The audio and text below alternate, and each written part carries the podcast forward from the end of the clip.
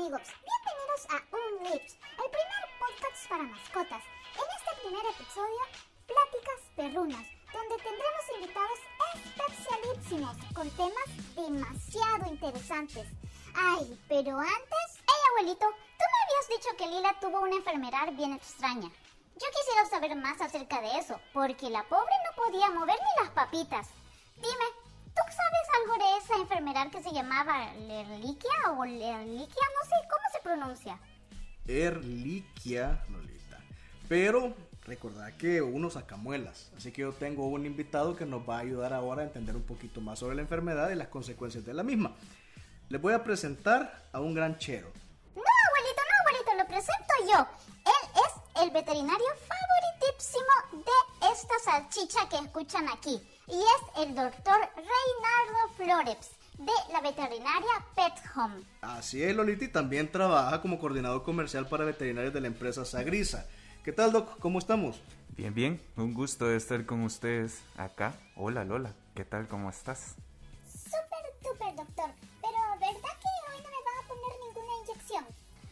No, no, no, hoy no. Hoy venimos a platicar. Las vacunas de parasitaciones y otras cosas son para otro momento. Menos mal, porque ya sentía que me dolían las nachas, doctor. Así que empecemos, porque quiero saber todo de la reliquia. Buenísimo, démosle, no hay problema. Vaya, y si quieres, hagamos una cosa.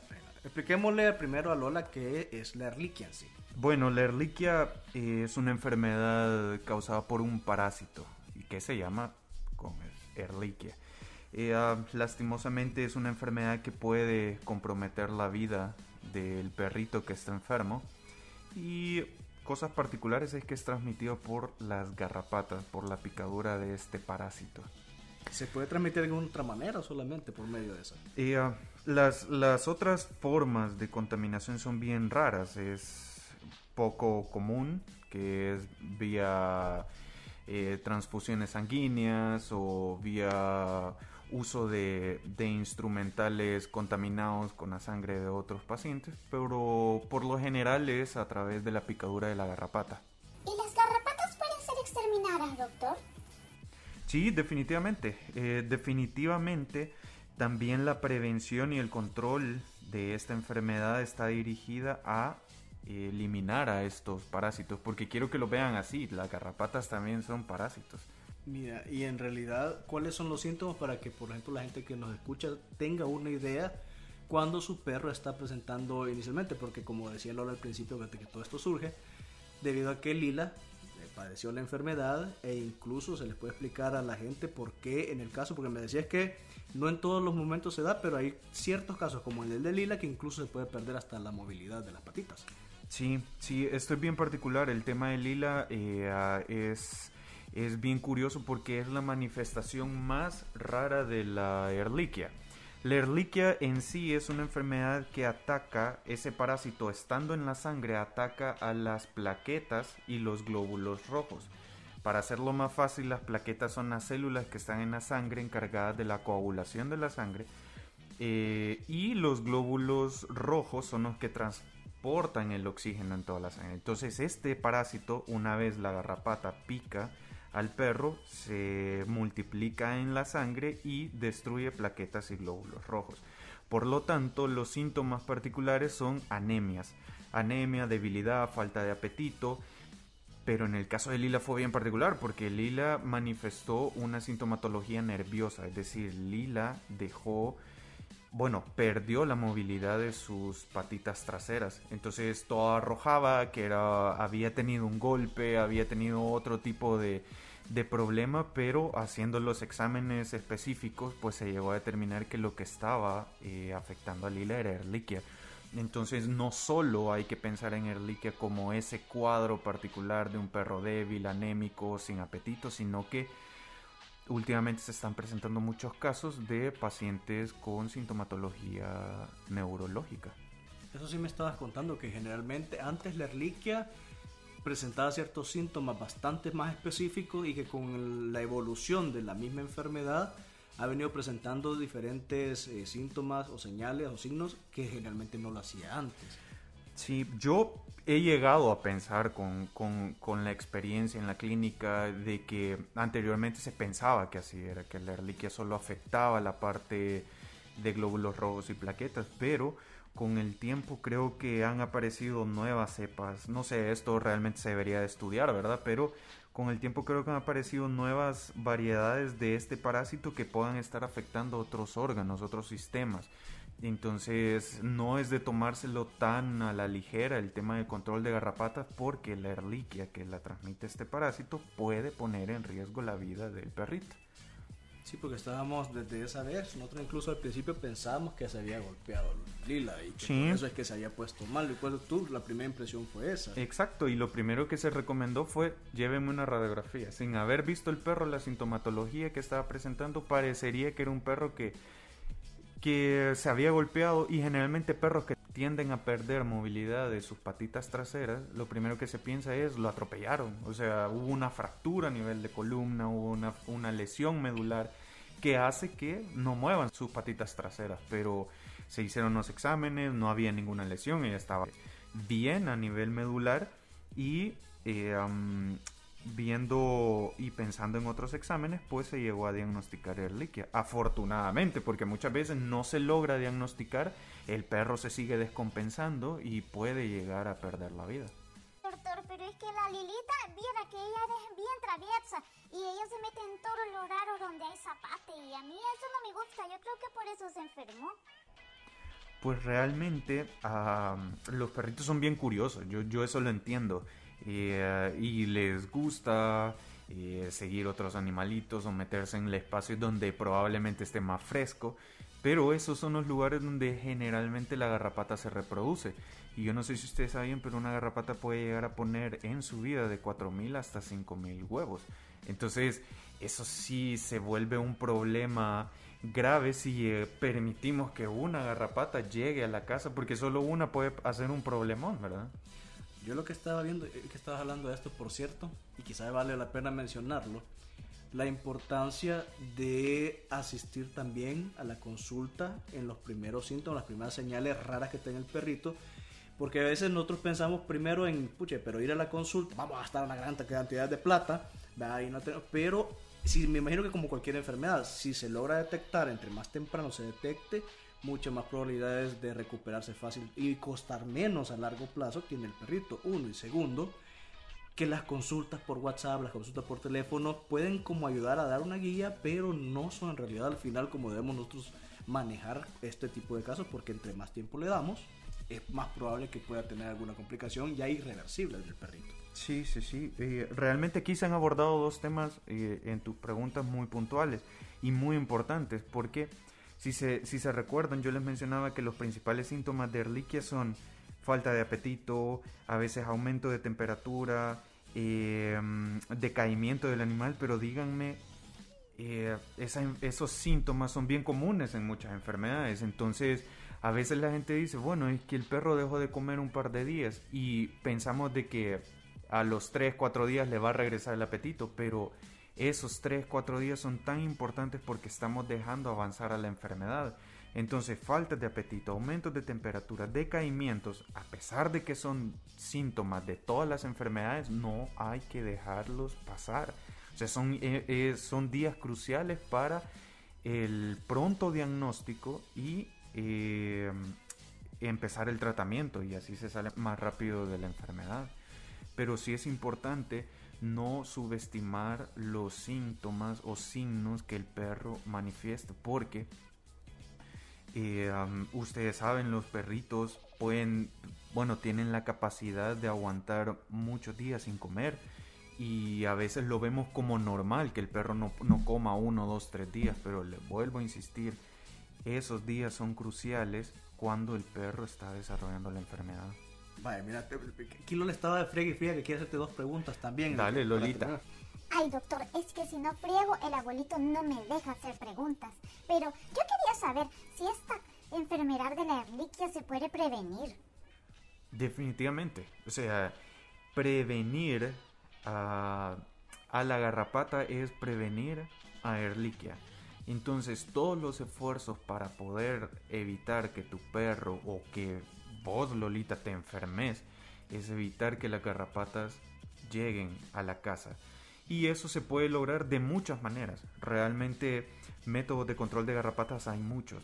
Desde los clásicos baños antigarrapatas, eh, las inyecciones para el control de garrapatas, pipetas y tabletas, además de collares. O sea, solo ahí ya les mencioné cinco, cinco métodos de control. Si no queremos controlarlo, ya es responsabilidad de nosotros si el perro o vos, Lolita, te enfermas. Porque métodos para prevenir la garrapata hay muchos. Ya ves, Lola, deportivo que hay que bañarte bastante periódicamente. Pues ya me regañó el doctor de que no hay que bañarlo todas las semanas. Ese es otro tema para otro. Ese es para, otra de, nuestras pláticas. otra plática. Pero Lola, vos no te dejas bañar. Ay, abuelito, es que tú me bañas con agua bien helada y eso no es de Dios. ¿Y con qué crees que te bañe? Con plantas. Ay, abuelito, pero nada, te cuesta calentarme el agua aunque sea un poquito, porque la abuela bien que te calienta el agua para que te bañes todos los días con agua tibiecita. Vaya, cállese Lola, que después la abuela se va a enojar que me está calentando el agua solo a mí. Mira, la última pregunta que le tenías al doctor, que me decías que si son los perritos eh, se les puede pegar la reliquia, algo así, ¿qué es lo que me estabas diciendo? No, es que yo quería saber algo muy importantísimo, y es que si esta de reliquia era solo una de enfermedad para perritos, o si es también para otros animales, si le puede dar a los gatitos, por ejemplo.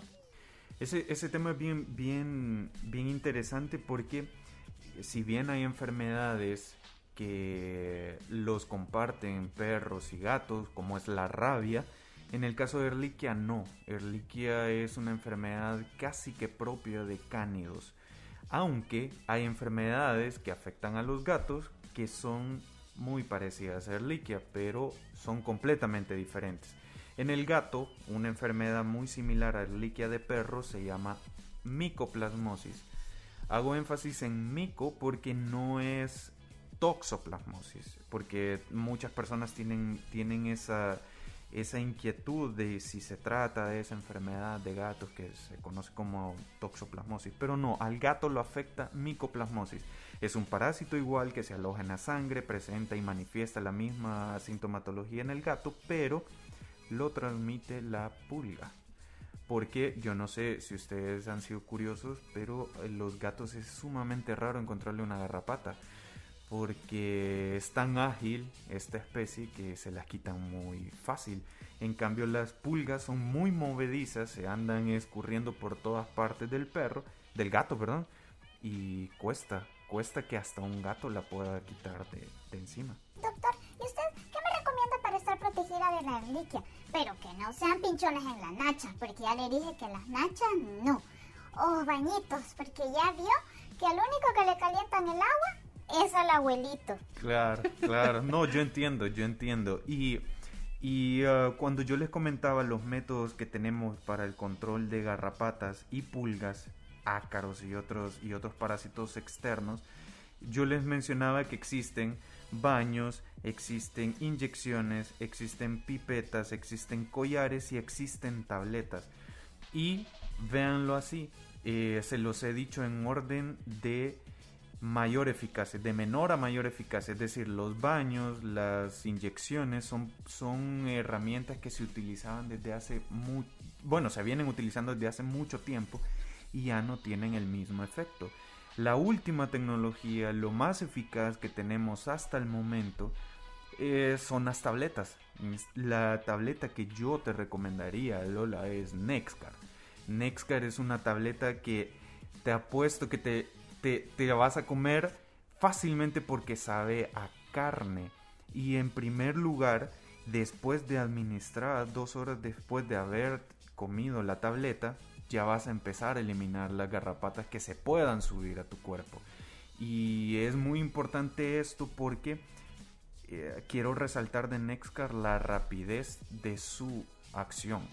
Es decir, vos te tomás la tableta y en 24 horas ya no tenés ninguna garrapata. Eso sí, hay que ver, hay que revisar tu casa cómo está, porque entre más garrapatas hayan en el ambiente, Nexcar puede que se tarde también un tiempo en limpiar tu casa, pero vos vas a estar siempre limpia. O los perritos de, las personas que nos están escuchando también van a estar completamente limpios en 24 horas una vez administrado. Pero te empieza a trabajar a partir de las dos horas. Que por cierto, no lo digas a Lola, pero nosotros se la dimos, pero dijimos que era carne. Ah, ah bueno, ah bueno.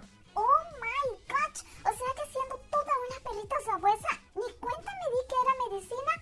Qué engañador eres, abuelito. No volveré a confiar en ti.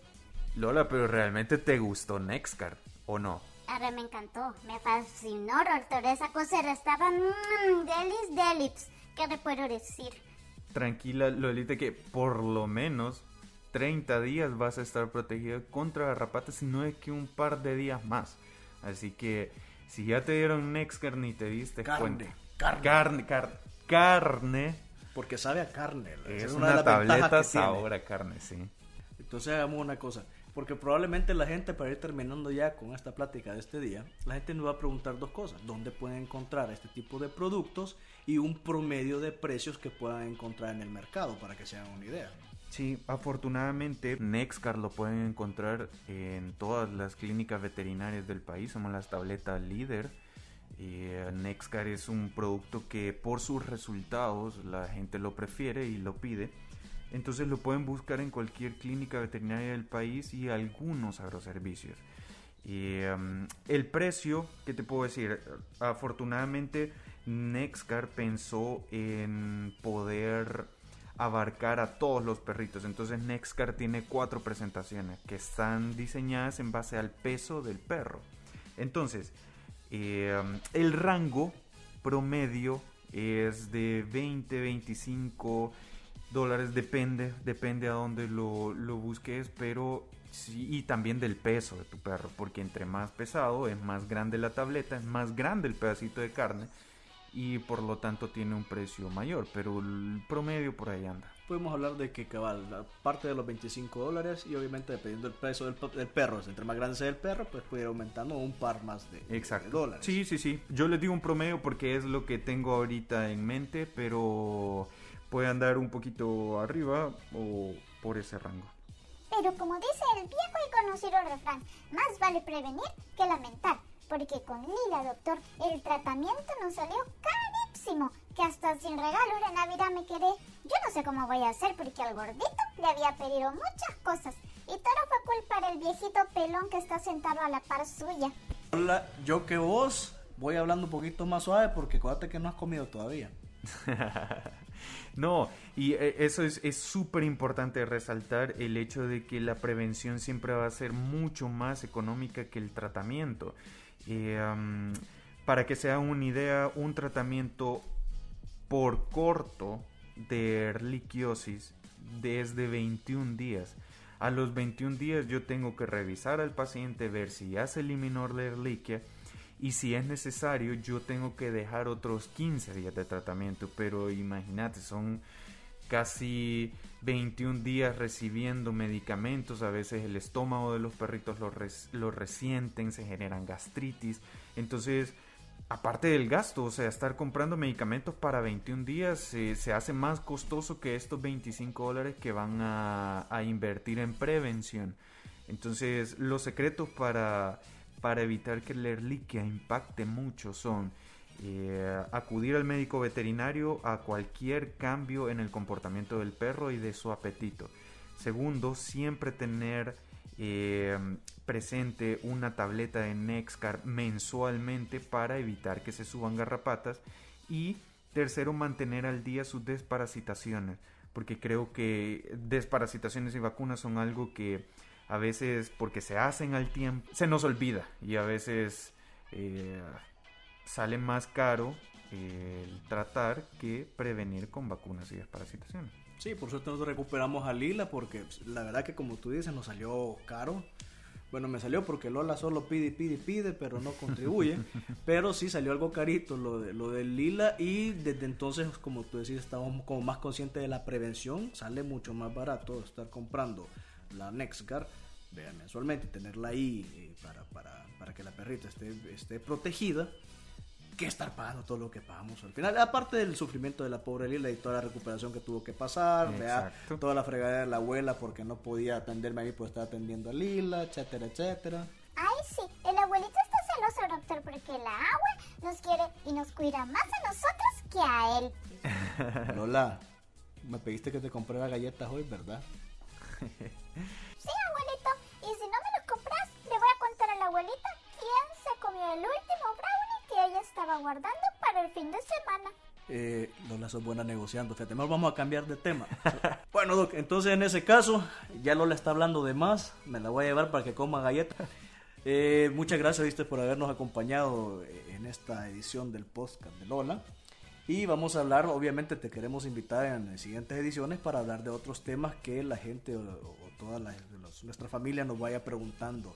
O los temas que vayan surgiendo a través de las, del chat, a través de nuestras inbox, de nuestras redes sociales, que te vamos a, a invitar a una futura plática que ha sido bastante buena para nosotros.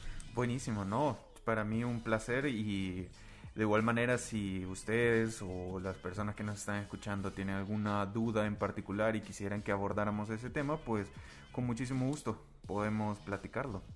Bueno amigos, ya saben, pueden enviarnos sus preguntas y el doctor con muchísimo gusto se las contestará. Bueno, muchísimas gracias. Lola, ¿algo que decir por último? Muchísimas gracias doctor por haber estado aquí este día con nosotros en esta charla tan interesante. Esperamos que les haya gustado a todos y no olviden seguirnos en nuestras redes. Nos vemos en nuestra próxima plática perruna. Adiós amigos. Con permisito que voy por las galletas que me prometió el abuelito.